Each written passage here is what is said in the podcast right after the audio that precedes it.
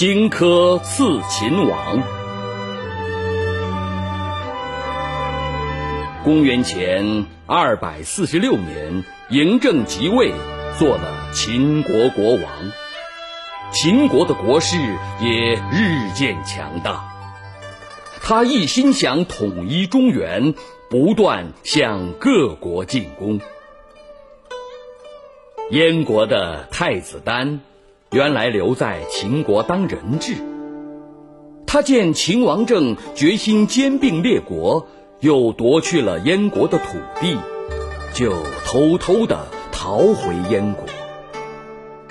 他恨透了秦国，一心想要替燕国报仇，但他既不操练兵马，也不打算联络诸侯共同抗秦。却把燕国的命运寄托在刺客身上。他把家产全拿出来，寻找能刺杀秦王政的人。后来，太子丹物色到了一个很有本领的勇士，名叫荆轲。他把荆轲收在门下当上宾，把自己的车马给荆轲坐。自己的饭食、衣服让荆轲一起享用，荆轲当然很感激太子丹。公元前二百三十年，秦国灭了韩国。过了两年，秦国大将王翦占领了赵国都城邯郸，一直向北进军，逼近了燕国。燕太子丹十分焦急，就去找荆轲。太子丹说：“拿兵力去对付秦国，简直像拿鸡蛋去碰石头。要联合各国合纵抗秦，看来也办不到了。我想派一位勇士，打扮成使者去见秦王。”挨近秦王身边，逼他退还诸侯的土地。秦王要是答应了最好，要是不答应，就把他赐死。您看行不行？荆轲说：“行是行，但要挨近秦王身边，得先让他相信我们才行。”听说秦王早想得到都抗一带燕国最肥沃的土地，还有秦国将军樊於期，现在流亡在燕国，秦王也正在悬赏通缉他。我要是能拿着樊将军的头和都抗的地图去献给秦王，他一定会接见我，这样我就可以对付他了。太子丹感到为难，说：“都抗的地图好办，樊将军受秦国迫害来投奔我，我怎么忍心伤害他呢？”荆轲知道太子丹于心不忍，就私下去找樊於期，跟樊於期说：“我有一个主意。”能帮助燕国解除祸患，还能替将军报仇，可就是说不出口。樊於期连忙说：“什么主意？你快说呀！”荆轲说：“我决定去行刺，怕的就是见不到秦王的面。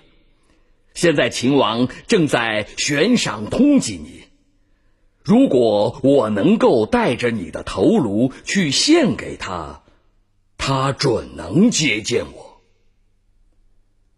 樊于期说：“好，你就拿去吧。”说着就拔出宝剑，一抹脖子，自杀了。太子丹准备了一把锋利的匕首。叫工匠用毒药煮炼过，谁只要被这把匕首刺出一滴血，就会立刻气绝身死。公元前二百二十七年，荆轲从燕国出发到咸阳去。太子丹穿上白衣白帽，一直送到易水边。秦王政一听燕国派使者把樊於期的头颅和督亢的地图都送来了，十分高兴，就命令在咸阳宫接见荆轲。朝见的仪式开始了。荆轲捧着装了樊於期头颅的盒子，助手捧着督亢的地图，一步一步向秦王走去。助手一见秦王那副威严的样子，不由得害怕的发起抖来。秦王左右的侍卫一见，吆喝了一声，说。使者干嘛变了脸色？荆轲回头一瞧，果然见助手的脸又青又白，就陪笑对秦王说：“粗野的人从来没见过大王的威严，免不了有点害怕，请大王原谅。”秦王政。毕竟有点怀疑，对荆轲说：“叫他把地图给你，你一个人上来吧。”荆轲从容接过地图，捧着木匣上去，献给秦王。秦王打开木匣，果然是樊於期的头颅。秦王政又叫荆轲拿地图来。荆轲把一卷地图慢慢的打开，到地图全都打开时，荆轲预先卷在地图里的一把匕首就露出来了。秦王政一见，惊得跳了起来。荆轲连忙抓起匕首，左手拉住秦王政的袖子，右手把匕首向秦王政胸口直扎过去。秦王政使劲的向后一转身，把那只袖子扯断了。他跳过旁边的屏风，刚要往外跑，荆轲拿着匕首追了上来。秦王政一见跑不了，就绕着朝堂上的大铜柱子跑。荆轲紧紧的追着。两个人像走马灯似的直转圈儿。官员中有个伺候秦王政的医生，急中生智，拿起手里的药袋，对准荆轲扔了过去。荆轲用手一扬，那只药袋就飞到一边去了。